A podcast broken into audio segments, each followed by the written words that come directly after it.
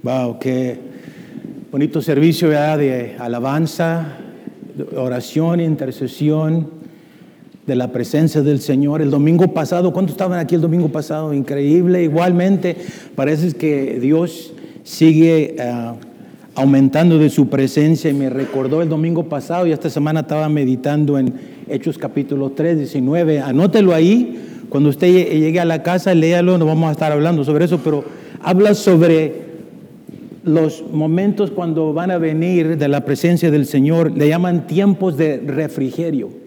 Creo que estamos entrando, en una temporada en cual Dios nos está visitando con su presencia. Le llama, ah, Pedro predicó esto, ah, después que sanó al cojo, y allí tomó la oportunidad para predicar y vino un espíritu de arrepentimiento y las personas que escucharon el mensaje dijo, ¿qué debemos de hacer? Se arrepiéntanse para que vengan en la presencia del Señor tiempos de refrigerios. Y Dios nos está visitando con su presencia. Unos les llaman avivamiento, renovamiento, llámele lo que quiera, pero son tiempos de la presencia del Señor. Ah, Pastor Marcos me mencionaba precisamente ayer que cuando él estaba alabando, que el servicio el domingo pasado sintió, ah, sintió tan fuerte la presencia del Señor que no pudo nada más que simplemente inclinarse, rodea, ah, se puso de rodilla y se puso ante la presencia del Señor. Prepárense, hermano, porque vienen esos tiempos de refrigerio, tiempos de la presencia del Señor cuando, en el cual Dios nos va a visitar y lo está haciendo. Nos visita, pero, pero hay momentos en el cual estamos más conscientes de su presencia y estamos en esos momentos. Quisiera poder predicar del avivamiento, pero mejor que venga como un predicador que estaba, que estaba predicando, ya tenía como 20 años que estaba predicando. Viene un avivamiento, hermano, viene un avivamiento, prepárense. Y se levantó otro predicador y dice, ¿por qué están orando para que Dios traiga un avivamiento? Nomás dejen que el avivamiento venga. Dejen que el avivamiento venga. ¿Y qué es lo que debemos hacer? Arrepentirnos. Y es lo que Dios está haciendo. Ha estado trabajando con nosotros a través de la palabra que vamos a continuar con la palabra del Señor para que el Señor nos siga visitando con su presencia. ¿Cuántos quieren más del Señor, más de su presencia? En la alabanza, ah, eh, eh, el hermano Álvaro también menciona en la manera que el Espíritu Santo los está visitando también ah, en el tiempo de oración e intercesión. O sea, Dios está visitando a su pueblo. Y qué bueno que no se ha olvidado del pueblo hispano. La profecía que salió hace varios años es que el, avivamiento, el, siguiente mover que viene va a empezar con el, con, el, pueblo hispano, con el pueblo hispano. Los huesos secos que habla Ezequiel 37, Dios está despertando. Ah, han dicho varios pastores y anglosajones, uh, preguntan, ¿por qué es que el hispano ha llegado aquí? ¿Por qué es que tanto hispano está llegando aquí? Y unos contestamos, para una mejor vida, sí, sí, es cierto para, este, para, bueno, para, para tener una mejor vida, ¿verdad? Para poder proveer para nuestra familia. Todo es cierto, pero él dijo, pero Dios los ha traído a ustedes porque ustedes van a ser el instrumento del siguiente movimiento que va a venir. Así que prepárenos, porque Dios nos está preparando. Bueno, de, de eso no se trata el mensaje. Voy a estar hablando sobre es tiempo de crecer. Quizás diga, pero ya, ya escuchamos ese mensaje. Pues sí, yo también pensé y estaba preparando otro mensaje, pero hace como una semana atrás, cuando sabía que me tocaba, estaba orando y, le dije al Señor, pues Dios ya, ya vino una serie. ¿Cuántos hermanos? ¿Cuántos mensajes? Cuatro. Cuatro mensajes en el cual ah, la palabra de Dios a través de nuestro pastor nos estaba exhortando. Es tiempo de crecer, tiempo de crecer. ¿Y cuántos estuvieron aquí? En uno de los, uno de los cuatro. Yo estuve, gracias a Dios, en los cuatro mensajes, hice mis apuntes y nos hizo una pregunta o cuatro preguntas a través de cada de esos mensajes. Primera era, estamos, eso no va a aparecer en la pantalla porque eso ya, ya lo tenemos, ya hemos recibido esa exhortación. Estamos satisfechos con nuestra vida espiritual. Yo he estado meditando y dice, no, yo no estoy satisfecho, yo quiero más. Yo quiero más, quiero crecer, quiero madurar. La otra pregunta que hizo en la segunda, segunda de la serie, de qué, de qué estamos agarrados o atados que no podemos soltar para ser libres. Y yo era ese animalito que tenía la mano metida ahí, y no quería dejarlo, quería todo, pero no quería dejarlo, ¿verdad? ¿De qué estamos? Y bueno, no voy a, no voy a predicar sobre eso, pero la verdad es que todos fuimos llamados para ser libres. Ya no hay ninguna condenación para los que están en Cristo Jesús. Es una palabra muy fuerte que Dios nos va a seguir recordando. Tercera dice, ¿cómo voy a madurar en todas las áreas de nuestra vida? Y dije, ay Dios mío, hay tantas áreas que todavía yo necesito eh, eh, madurar. Y, y, este, y mi esposa me dice, sí, es cierto, amén, aleluya. No, y la, última pregunta el domingo pasado, bueno, el domingo pasado, ¿cómo puedo saber si estoy creciendo espiritual? Me quedé meditando, ¿cómo puedo saber si estoy creciendo espiritual? Este, y de ahí entonces tomé el, uh, el tema, tiempo de crecer, pero la pregunta, ¿cómo se puede distinguir a un cristiano maduro? ¿Cómo se puede distinguir a un cristiano maduro? En este momento voy a pedir a mi esposa que ella traiga mi ayuda aquí. Eh, yo he aprendido de mi esposa y, y de, del pastor Marcos. Vamos a ponerlo, yo creo que ahí mejor. Oh, oh, okay, oh, oh, está bien. Oh, es mi esposa la que tiene este don y talento, yo no. Ella es la que lo tiene y, y dame esta cosita que está acá. Esta, esta, esta, aquí. Ah, que. Y he estado aprendiendo mucho del pastor él me animó y dice, oh, pues el hermano salió con aquella cosita que la estaba, dice, yo también voy a salir con mi teta y con qué más, y, y le saqué más cositas. Hay que acomodarlo aquí. Bueno, ¿cuántas madritas que están aquí conocen lo que está aquí, verdad? ¡Ah, increíble! Me estaba recordando a mi esposa que cuando, uh, que cuando uh, mi yerno, cuando tuvieron el, nuestro primer bebé, bueno, el primer nieto, ¿verdad? El primer nieto que nos dieron ellos, estaba bien contento y le dieron una cajona grande de pañales.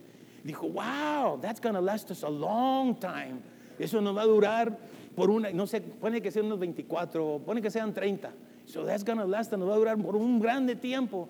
Y le dijo mi, mi, mi esposa, que tuvimos cinco de familia, dice, no, vas a estarlos cambiando, los pañales, cada hora, cada dos horas. Esa caja se te va a ir en cuánto? ¿Una semana? Dijo, en una semana, dice, uh, I thought it was going to last us a long time. Marita que están aquí, ¿cuánto saben de qué estoy hablando? ¿Verdad? Pañales, ¿eh? Así es que necesitamos muchos pañales para los niños cuando están pequeños, ¿verdad? Y luego pañales siguen, tenemos que seguir comprando pañales porque los niños siguen creciendo. Y mientras no los estemos entrenando, el que le llaman el party train, ¿verdad? ¿A qué edad el niño está, este, se puede empezar a preparar para party train? A ver, ¿dónde están? Año y medio, ¿eh? Un año, wow, muy educado ese niño. Un año, un año y medio, dos años. Bueno, dos años, wow, ok. Entre un año, dos años. Entonces, cuando vamos a leer la escritura que se encuentra en Primera de Corintios, uh, capítulo, oh ya, ya, la discusión de babysitting, ya, ok. Me gusta, qué bueno. Vamos a tener clases también para eso. Y los pañales siguen creciendo y siguen creciendo hasta que salen pañales, mire. Tamaño. Dije a mi esposa, pues este no me queda a mí tampoco. Puedes conseguir, porque hay niños, hay niños que necesitan pañales grandísimos, porque no han crecido. ¿Saben para qué es esto, verdad? Pues fíjese, la escritura que va a aparecer enseguida Aquí puede verla, dice en 1 Corintios capítulo 13, versículo 2. Es tiempo de crecer. ¿Cómo distinguir a un cristiano maduro? Podemos decir, esta es la quinta serie. O sea que el Espíritu Santo sigue, nos sigue exhortando, nos sigue exhortando, nos sigue exhortando. Con eso no quiere decir que la iglesia es que estamos llenos de cristianos inmaduros, pero aún ah, inmaduros, pero aún Pablo dice que no, no pretendo que ya sea perfecto, que lo he alcanzado. De ahí dijo, Señor, si, Pablo en ese tiempo no era, no estaba, no, era en Filipenses, no había llegado a la perfección, ¿por qué se dio? Entonces saqué mi, saqué mi pañal y dije, ok, Señor, aquí, aquí tengo mis accesorios, asesoramiento. Y, y aquí viene, y él usa esta analogía cuando está escribiendo a la iglesia en Corintio. Déjame leer aquí, Primera de Corintios capítulo 13, versículo 11. Dice, cuando yo era niño, diga conmigo, yo, cuando yo era niño, que dice hablaba, diga conmigo, hablaba, hablaba como niño. Esa es una, una de las ah, características de un cristiano eh, inmaduro.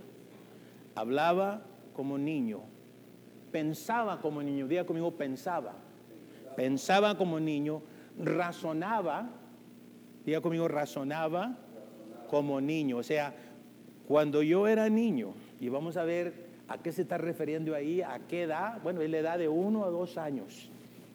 Y, voy a tratar de explicar el por qué él usó esta como analogía. Hablaba como niño, pensaba como niño, razonaba como niño.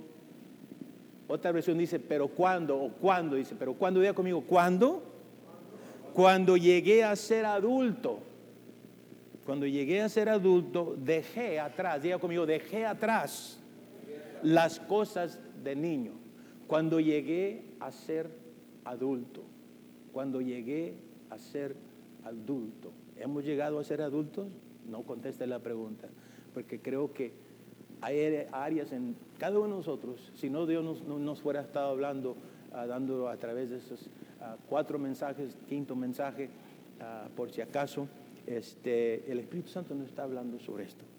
Ahora, muy interesante, cuando estudiaba yo esta escritura, bueno, vamos a orar, cierren sus ojos. Padre, gracias te damos por tu palabra, por este mensaje. Padre, eh, recordándonos que es tiempo de crecer. Todo, todo el tiempo es un buen tiempo para crecer. Señor, háblanos a través de esta escritura. Tú inspiraste al apóstol Pablo cuando él escribía esto a la carta a la iglesia en Corinto y la usó como ilustración, como analogía, porque él quería quedar claro cuando hablaba sobre la iglesia en Corintio. Y ayúdanos a nosotros al escuchar tu palabra, Padre, para que nos enseñes cómo dejar las cosas de niño. Gracias por tu palabra. Háblanos, Padre Celestial. Úsame, Señor. Pon tus palabras, Señor, en mis labios y que tu Espíritu Santo unja, nuestra plática y que todos podamos salir de aquí recibiendo una palabra no por parte de mí, sino por parte de, um, de tu Espíritu Santo, Señor. Gracias te damos, Señor. Amén. Um, tiempo de crecer. ¿Cómo distinguir a un cristiano maduro? Ahora lo interesante, Pablo escribió esta carta. Bueno, recuerdan Pablo, ¿verdad? Pablo este, fue eh, una persona muy intelectual, un fariseo de fariseos. Era multilingüe, hablaba como tres, cuatro idiomas. Fariseo, bien educado, pero no era inmaduro, era un niño. Porque recuerdan que persiguió, perseguía a la iglesia. Y fue mientras él andaba persiguiendo la iglesia, haciendo lo que él creía y era como adulto haciendo lo que él creía eh, eh, que era lo, justo que debía hacer, él recibió su llamado.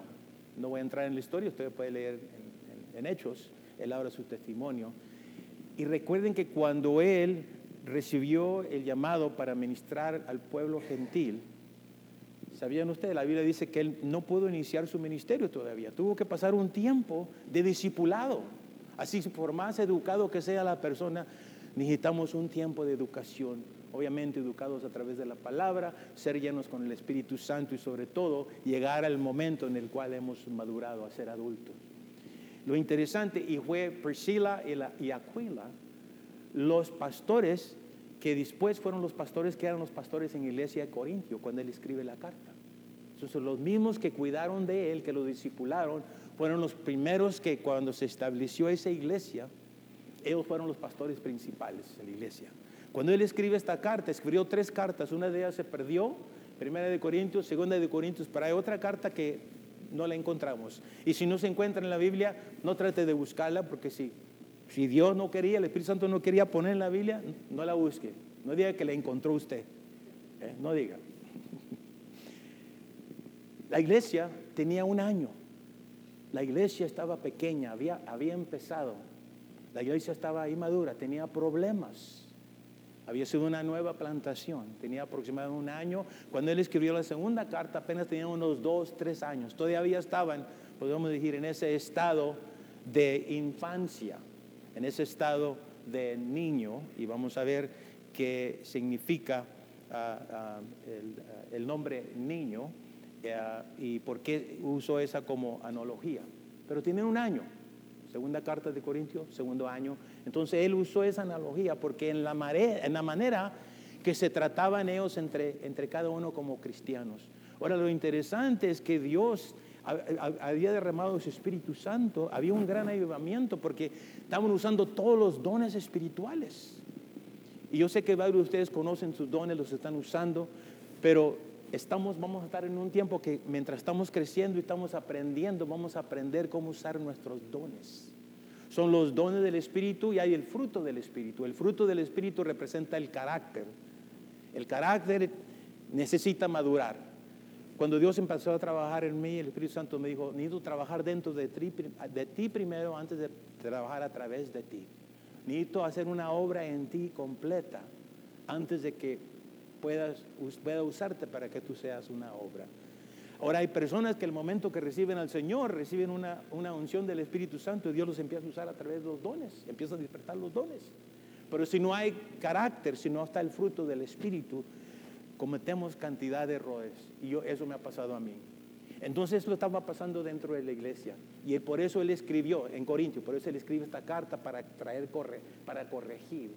Y este precisamente este, este capítulo que, se encuentra, perdón, dije el, segundo, el, segundo capítulo, me refiero al capítulo 13, que es el capítulo del amor, versículo 11, ahí donde él empieza y da esta enseñanza, que cuando yo era niño, él está hablando de su propio testimonio, él reconoció que él también, así como todos, pasamos esa etapa de niños. Cuando yo era niño, hablaba como niño, pensaba como niño, razonaba como niño, pero cuando llegué a ser adulto dejé atrás todas las cosas de un niño. Bueno, cuando yo era niño, entonces ah, el cristiano, lo que queremos primero declarar, que el cristiano debe crecer y madurar, no físicamente, sino que espiritualmente. Pero cuando usamos la analogía de un niño, todos fuimos un niño o niña, todos conocemos. Y si hemos tenido eh, niños o niñas, sabemos que pasan por ese proceso de niñez, pero gracias a Dios, ¿verdad? Que han crecido. Eh, Ahora, entre los adultos hay adultos maduros y hay adultos que todavía siguen siendo niños. ¿Por qué? Porque necesitamos la palabra del Señor, necesitamos el discipulado, la disciplina, necesitamos crecer en nuestro carácter. Los dones son gratis, por eso se llaman dones. Pero el fruto del Espíritu se tiene que producir en, nuestra, en nuestras vidas. Y ya más adelante vamos a hablar sobre eso. Así es que el cristiano, aparece la slide number three, el, el cristiano debe crecer y madurar espiritualmente como el bebé que crece hasta llegar a ser un adulto. Y en Efesios, él escribe a otra iglesia, en Éfeso, que estaba a otro nivel de madurez, y él usa la palabra un varón perfecto.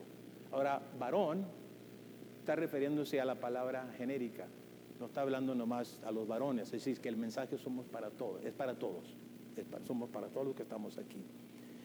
Y él dice en Efesios capítulo 4, dice, hasta que todos, o sea, cuando él está hablando sobre esta madurez o este crecimiento a llegar a un varón perfecto, él, él en- enseña en Efesios capítulo 4, hasta que todos lleguemos a la unidad de la fe. La madurez es cuando estamos unidos en nuestra fe, en lo que creemos, no necesariamente 100% de acuerdo, pero estamos unidos. La unidad, eso es una señal de madurez y del conocimiento del Hijo de Dios. Por eso el tema es tiempo de crecer, tiempo de crecer. Puede, decir- puede usar la palabra tiempo de madurar, lo mismo. Hasta que lleguemos al conocimiento del Hijo de Dios, y ahí usa la palabra un varón perfecto, a la medida de la estatura de la plenitud de Cristo. ¿Quién ha llegado a la medida de la estatura de la plenitud de Cristo? Ahí podíamos tomar los 30 minutos y traer una enseñanza, pero pero vamos a continuar.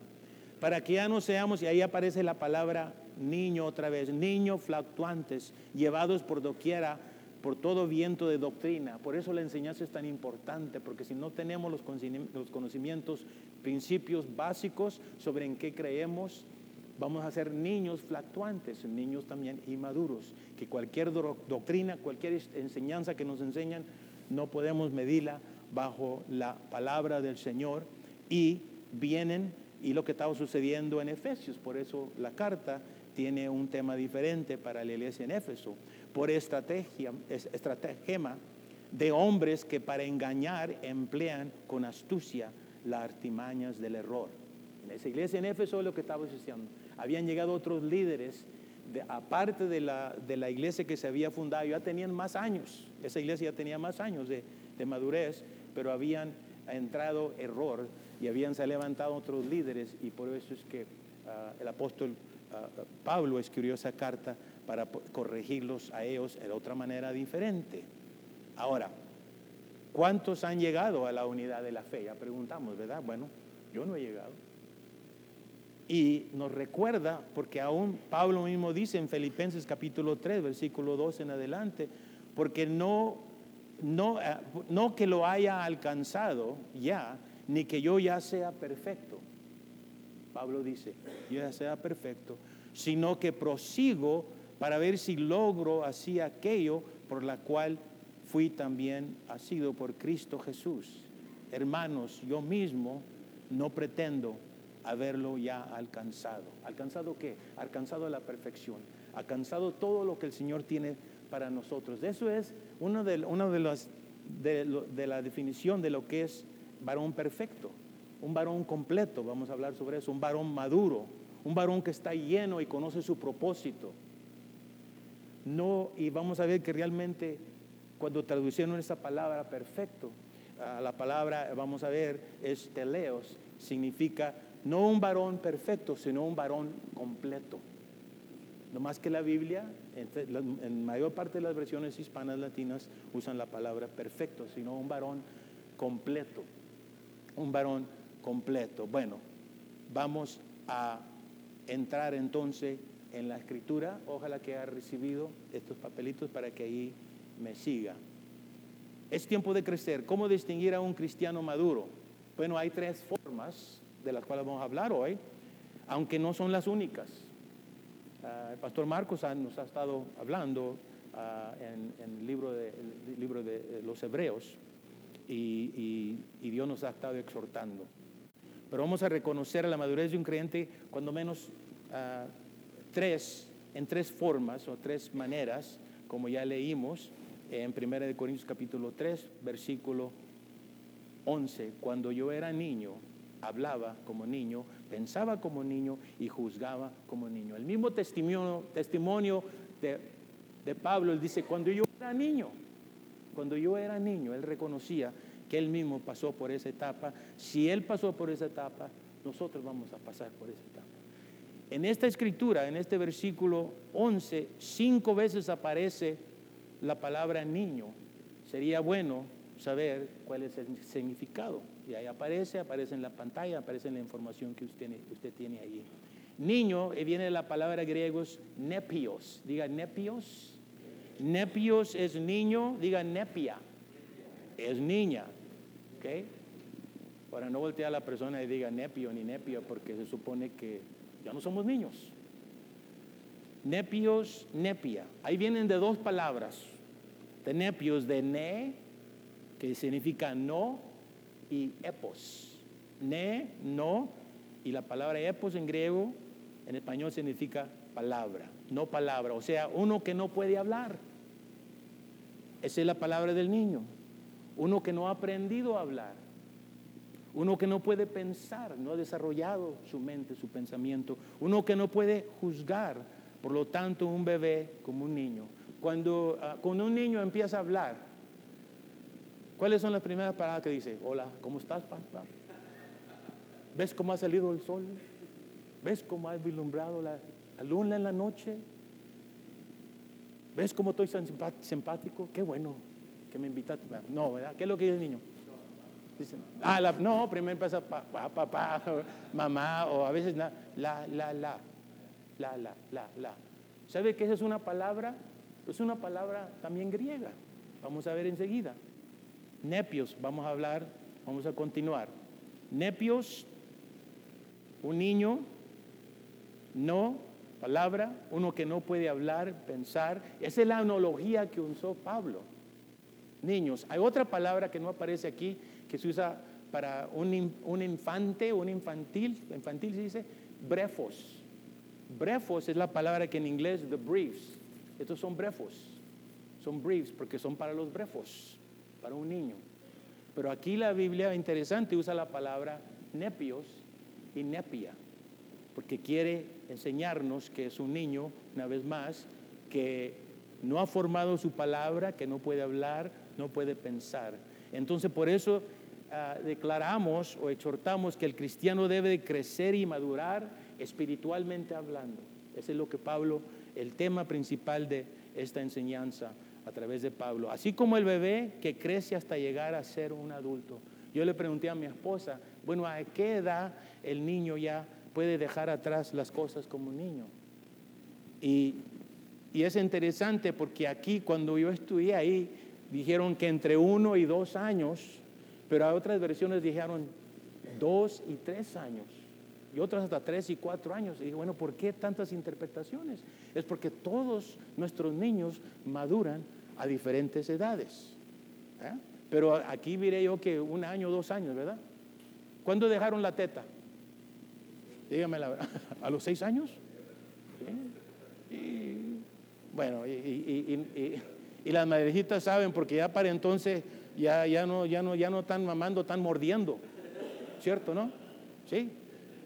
Bueno, pero hacemos lo posible para quitarle la teta, ¿verdad? Las madrecitas están platicando y dicen, bueno, ya le quitaste la teta a tu niño, ahí está.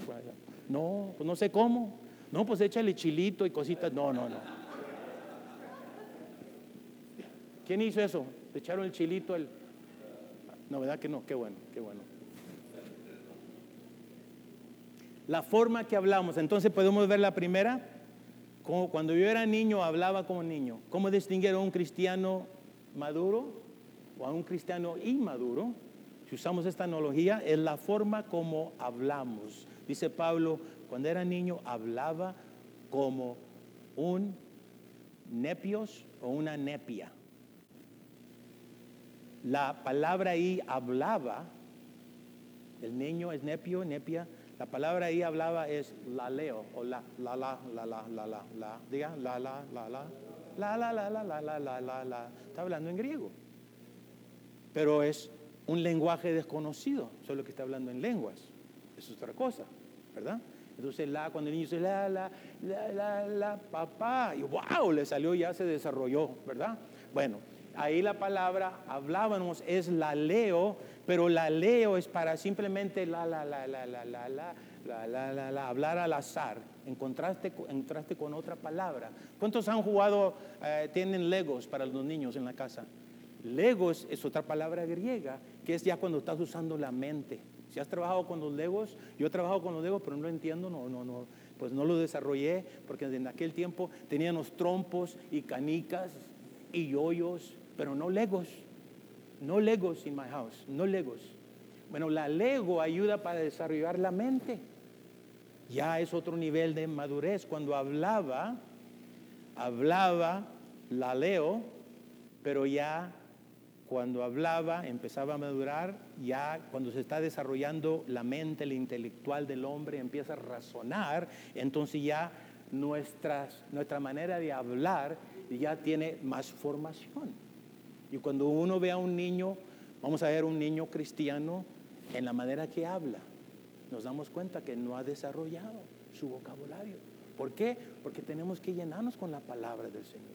Y cuando se llena con la palabra del Señor, lo que sale de los labios es una cita, un ejemplo, algo, algo que ha estado desarrollando. Y esa es la mejor manera que uno puede desarrollar su mente. La educación es importante, pero la educación a través de la palabra al niño en la cultura hebrea, está aquí el hermano, ah, no, el, hermano está aquí, ah, este, la cultura hebrea, para cuando el niño, el niño llega a la edad de 10, ya se memorizó los primeros cinco libros de la Biblia, los primeros cinco libros de la Biblia. Nosotros, yo muy apenas sé, en el principio Dios creó los cielos y la tierra, y ahí se me acabó. Y todavía falta todo, Génesis, Éxodo, Levítico, Número, Deuteronomios, los primeros cinco libros, para antes de que ellos eh, pasen su bar ya se memorizaron y conocen la historia de sus primeros cinco libros.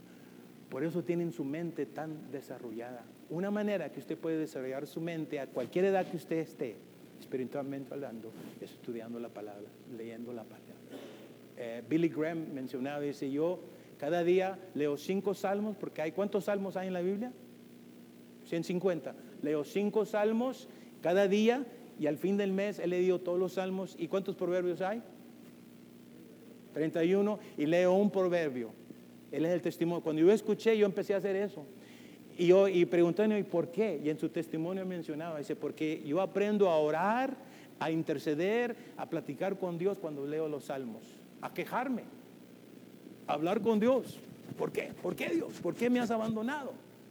Pero en Proverbios aprendo yo cómo relacionar con mi prójimo. Ahí nomás con esos salmos y proverbios podemos desarrollarnos.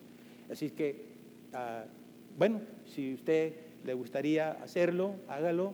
Y, este año yo empecé de nuevo porque hace tenía tiempo que no lo hacía y no he cumplido con todo, pero cada vez que recuerdo regreso y traigo un librito chiquito, un, testamento donde aparecen nomás los, los salmos y proverbios y, leo cinco salmos y un proverbio, cinco salmos y un proverbio. Y ya pues ya iniciando el segundo mes. Ok, Lo que la razón por qué es importante desarrollar el laleo, nuestro vocabulario, es para poder desarrollar nuestra mente. Porque tenemos la mente de Dios, es lo que dice Pablo.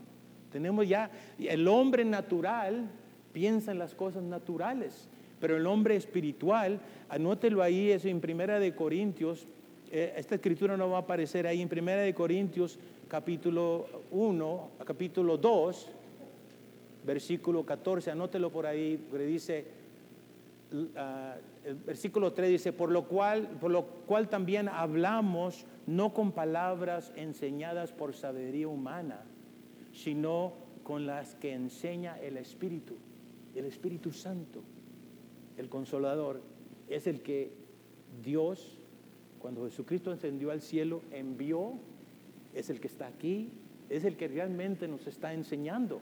No la persona que está aquí, es el Espíritu Santo que te está hablando a ti y acomodando lo que pertenece para lo que el Espíritu Santo quiere enseñarte a ti. Por eso a veces el mensaje es el mismo, pero el Espíritu Santo está aplicando la, aplicando la palabra en tu mente, en tu espíritu, en tu alma, en la manera que el Espíritu Santo desea. ¿Por qué? Por lo que dice aquí, lo cual hablamos no con palabras enseñadas por sabiduría humana, sino con las que enseña el Espíritu, acomodando lo espiritual a lo espiritual. El Espíritu Santo sabe acomodar mejor que una computadora, computadora con su hard drive.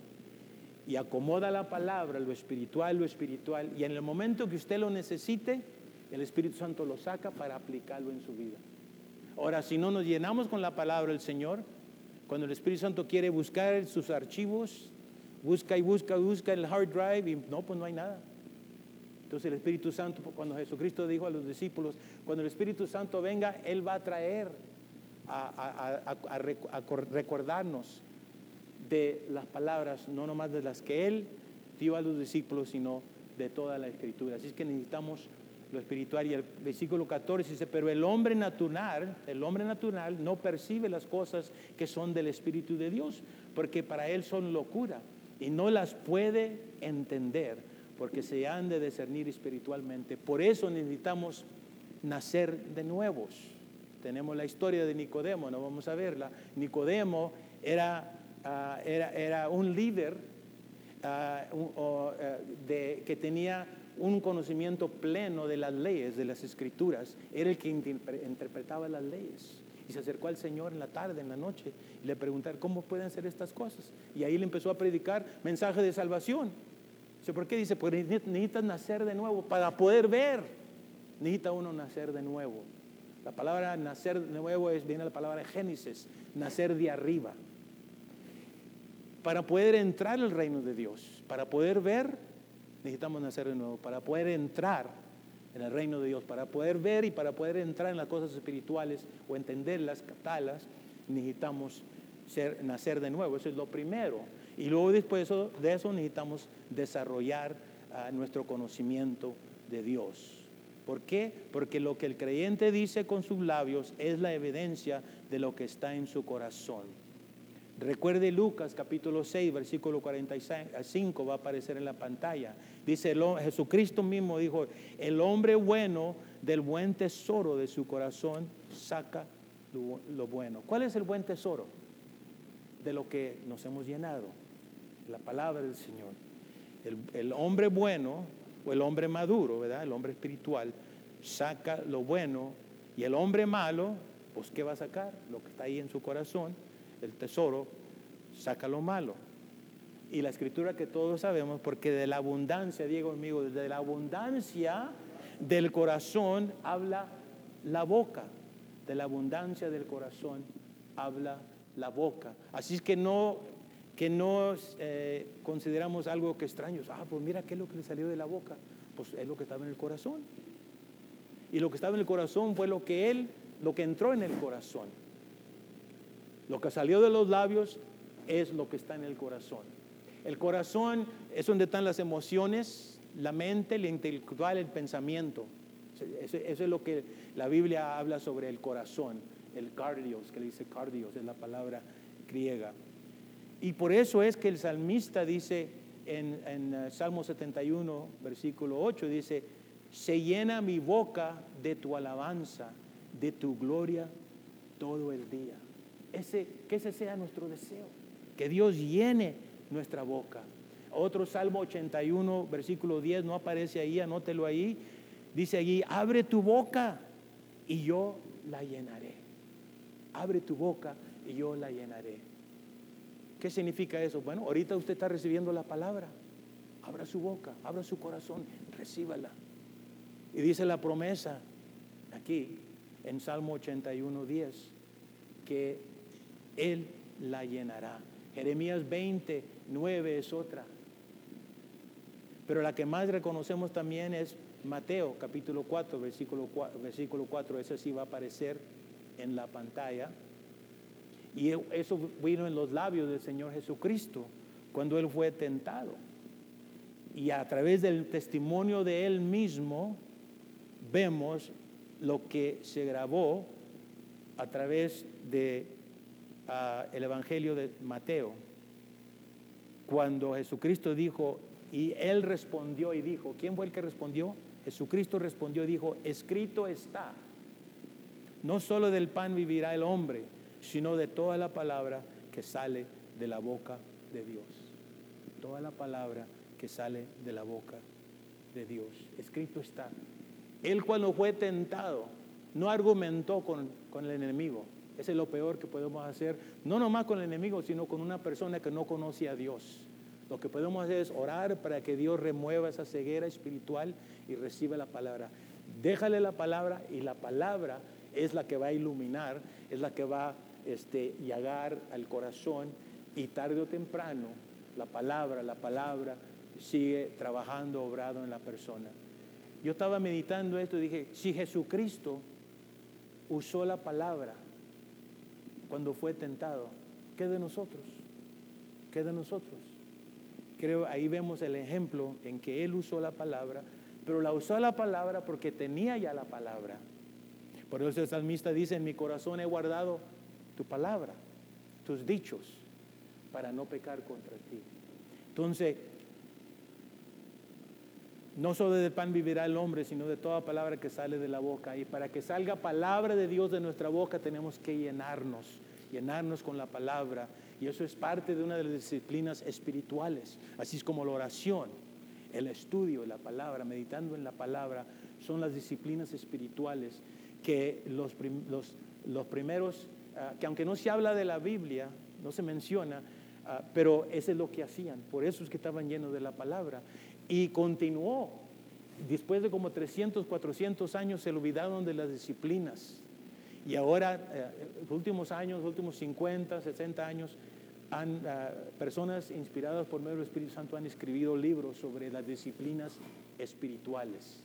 Y eso es algo que también es parte del discipulado cuando uno está disciplinando a una persona, enseñarle, aunque están aprendiendo, porque nos ven a nosotros, están aprendiendo la importancia de orar, de interceder, la importancia de ayunar, Acabamos de pasar por un tiempo de ayuno. La importancia de estudiar la palabra, la importancia de meditar. Esas son las disciplinas espirituales para que cuando venga el, tiempo de prueba el tiempo de tentación podamos decir, escrito está. Y usted ahí da la, y usted aplica la palabra, la escritura apropiada. Pero si dice, escrito está, ay, ay, ¿qué es lo que está escrito? Escrito está. no me recuerdo, no se recuerdo. Pues si no se recuerda es porque quizás no estaba ahí o no meditó en ella. Por eso la importancia de memorizar escritura es muy importante. Y él estaba citando la escritura que aparece en Deuteronomio capítulo 8, versículo 3, una escritura larga, muy larguísima, de lo cual Moisés pasó dos meses trayendo una enseñanza. El libro de Deuteronomio son tres prédicas que duraron dos meses. Y, y esos dos meses fueron el mes de enero y febrero. Por eso a mí me pareció que cuando empezamos a hablar sobre este tiempo de crecer, concuerda con las palabras que dio Moisés en el capítulo, en Deuteronomio, capítulo 4, versículo 39, que ya, ya enseñamos sobre eso. El, primer mensaje de enero, ese fue, aprende pues hoy y reflexiona que Jehová está arriba en el cielo y en toda la tierra. Dice, para que seas prosperado en todo, para que esa bendición te alcance a ti, a tus hijos y a los hijos de tus hijos. Entonces, este crecimiento, esta madurez, es algo que no nomás va a ser de beneficio para nosotros, para nuestra iglesia, sino para nuestros hijos. Entonces, la primera ah, forma en que se puede distinguir un cristiano que no es maduro es la forma como hablamos. Dios quiere cambiar nuestra manera de hablar. Él quiere llenar nuestra boca con la palabra. Él quiere que tomemos tiempo.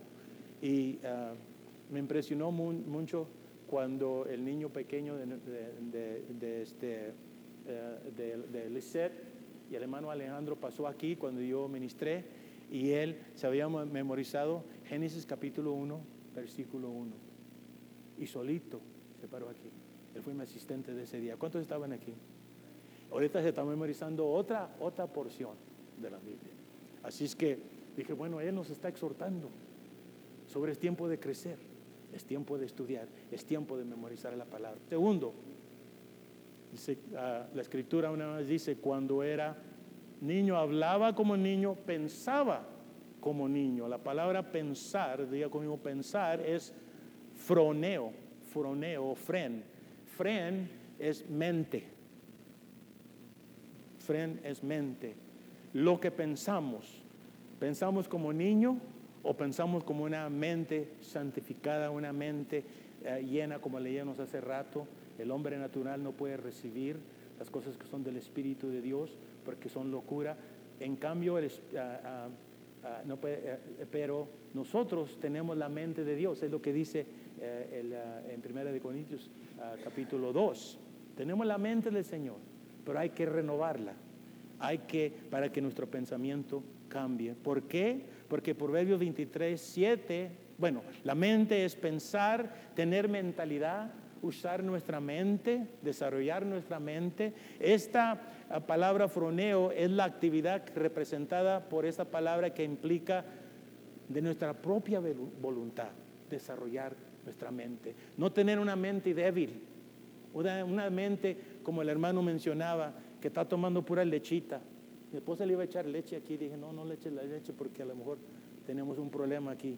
Pero el hermano mencionó sobre, ah, sobre los cristianos que todavía están tomando lechita. Recuerdo que cuando yo ministraba en los pastores en, la iglesia, en una iglesia, se me acercó un hermano, varias veces se me acercaba y me dijo, hermano, este, ya estoy cansado de la leche, ¿cuándo nos va a dar carne? Cada domingo lo mismo, lo mismo, lo mismo. ¿Cuándo nos vas a dar carne? Yo quiero carne, yo quiero carne. Le dije, bueno, ya cuando necesites la leche, te vamos a dar carnita. Pero por el momento necesitas lechita. Ese mismo hermano, me acuerdo una vez, me dijo, hermano, yo estoy con usted, a donde quiera que vaya, yo voy con usted. Yo estoy dispuesto a tomar una bala. Wow, no, pues ojalá que no me den una bala. Ah, lamentablemente, ese hermano después no fue una bala, sino aquí, tan grande así. Bueno, espiritualmente, ¿verdad? Bueno. Ahora, el hermano necesitaba más leche, pero quizás más que leche. ¿verdad? Bueno, pero estaba pensando la historia de otro pastor, de un pastor que, ya voy a terminar, un pastor que, este, que fue pastor por muchos años, dejó el ministerio porque, bueno, estaba desilusionado y se fue a trabajar en una funeraria, un funeral home, de asistente ahí ayudando. Y, pues trabajaba, usted sabe lo que es en la funeraria, ¿verdad? Pues, ahí preparan la, eh, al, difunto, ahí lo, lo, adornan, se ve simpático, le, quitan la barba, no la barba, sino le, afeitan. Se mira más simpático lo que se miraba antes, le dan una foto y wow, se ve, wow, wow, se mira bien bonito. ¿Por qué se murió si estaba tan sano? Se ve tan sano. Ahora no me estoy burlando, pero me entiende, ¿verdad? Y le preguntaban, bueno, el pastor, le dijeron todavía pastor, ¿y por qué usted ahora trabaja en la funeraria? Dice, no, mira, es que antes cuando era pastor yo trataba de acomodarlos. Venía el domingo, los acomodaba, les echaba la palabra del Señor y se levantaban y salían bien. Todo lo puede un Cristo que me fortalece. El siguiente domingo entraba y decía, y ahí todo otra vez. Todo lo puede en Cristo que me fortalece. Y ahí va. ese hermano está en victoria el siguiente domingo. Cada domingo los acomodaba, los enderezaba. Y ahora que trabajo en la funeraria, los acomodo y se quedan bien, se quedan bien derechitos. No dicen nada. Así como yo los dejé acomodados, se quedan. bueno, eso fue lo que él dijo. Eso fue lo que él dijo. Era el testimonio de él. Lo que pensamos, por cuál es su pensamiento en su corazón, tal es él. Proverbios 23, 7. Y el Salmo 119, uno de los salmos favoritos, versículo 11, la nueva traducción viviente dice, he guardado tu palabra en mi corazón para no pecar. Llénate con la palabra del Señor y va a cambiar tu manera no solo de hablar, sino de pensar. Te llenas con los pensamientos de Dios y vas a pensar como Dios, porque Dios ya, ya renovó tu espíritu pero ahora tiene que renovar tu mente. Si cuando tú aceptas al Señor, la mente sigue igual, sigue ahí tiene, tú tienes que llenarla. Por eso unos dicen, eh, Dios no quiere remover tu mente, quitarte la mente, quiere que uses la mente, Él quiere que tu mente sea renovada. Si no, cuando llegue a casa, busque Romanos capítulo 12, versículo 1. Para poder llegar a conocer la buena y perfecta voluntad de Dios, tenemos que llenarnos con la palabra del Señor te llenas con la palabra del Señor, renueva tu mente. Cuando llegas aquí, no te quites la mente, sino ven expectativo para que Dios te llene con la palabra. Cuando era niño, cuando era niño, hablaba como niño, pensaba como niño, juzgaba como niño, más cuando ya fui hombre dejé lo que era. Bueno, juzgaba la tercera palabra. Juzgar es de la palabra logisomai. Es un verbo que significa ah, poder juntar la mente, poder usar la mente, poder analizar, procesar algo, analizar y analizar acomodar algo que es difícil para analizarlo. Por ejemplo, un niño, cuando está de niño, obviamente no entiende, ¿verdad? No entiende. Por ejemplo, una vez estaban tratando de explicar la diferencia entre un perrito y un adulto. Un perrito, y dijeron, mira, eh, el perrito te puede oír y, este, te está oyendo y tan pronto le das algo, ahí está contigo, le vas a comer y todo, dice, pero, eh, pero el perrito no puede apreciar algo.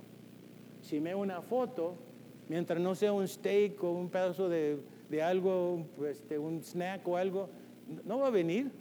Si dice, mira, ¿ves esa foto que está ahí? Mira esa foto, es de mi familia, en los años anteriores. Dice, wow, wow, wow. Dice, wow. No, no le entiende. El perro no le va a entender, ¿verdad? El perro nomás sabe, dame de comer y, ahí estoy contigo. No me da, y además le pide al perrito, ay, perrito tan malvado, eres tan mal. Ay, perrito, tú eres uno de los peores perritos que tengo, pero y el perrito dice, oh, me está, me está hablando y me está amando. Sin embargo, el niño, tanto el niño como el adulto, él entiende, puede discernir con qué espíritu le estás hablando. Bueno, igualmente entre los cristianos, mientras estamos madurando, estamos aprendiendo no cómo juzgar, sino dejar que Dios nos use a través de la palabra. Y es por eso que Dios quiere que lleguemos a la altura, a la estatura. Vamos a terminar, Emanuel. Este, ¿Ya se terminó? Oh, se acabó ya. Ok, bueno, está bien. La Biblia nos enseña que la experiencia de la salvación es como un nuevo nacimiento.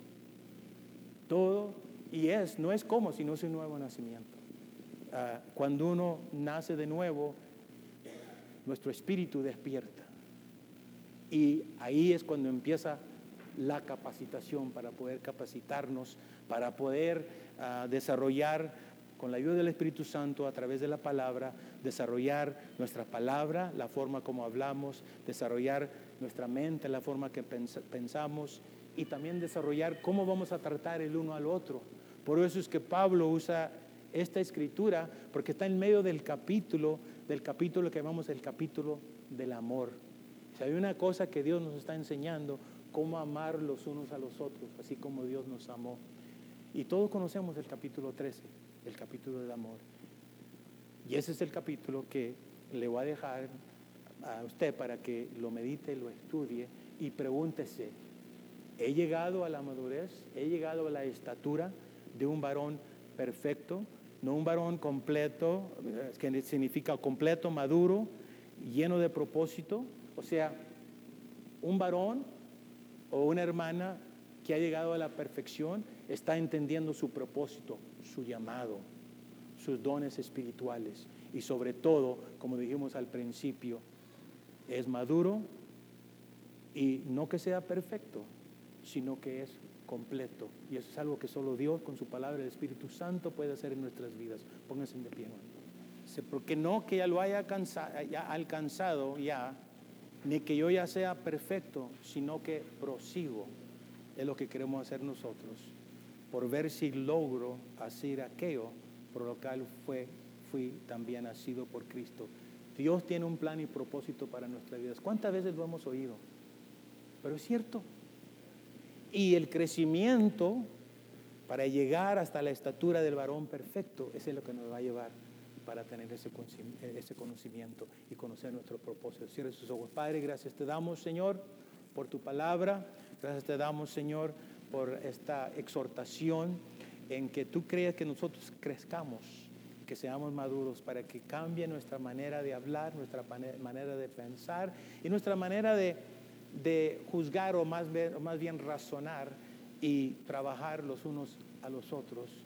Padre, gracias en la manera que tú nos has hablado a través de eh, la palabra que recibimos eh, desde, desde el mes de diciembre y luego enero, a través eh, de nuestro pastor y ahora esta palabra. Hay algo que tú quieres que nosotros recibamos, Padre. Necesitamos la ayuda de tu Espíritu Santo, necesitamos que, que, tú nos des la paciencia, el favor y la gracia para poder desarrollar todo esto, porque queremos crecer, queremos llegar. Señor, somos una iglesia pequeña, seis años, este, así que estamos en un proceso de madurez y crecimiento. Y quizás por eso nos has hablado hoy a través de Primera de Corintios capítulo 13, que es tiempo que dejemos las cosas que hacíamos cuando, cuando éramos niños. Gracias Padre y sabemos que tú lo vas a hacer. Gracias por tu espíritu.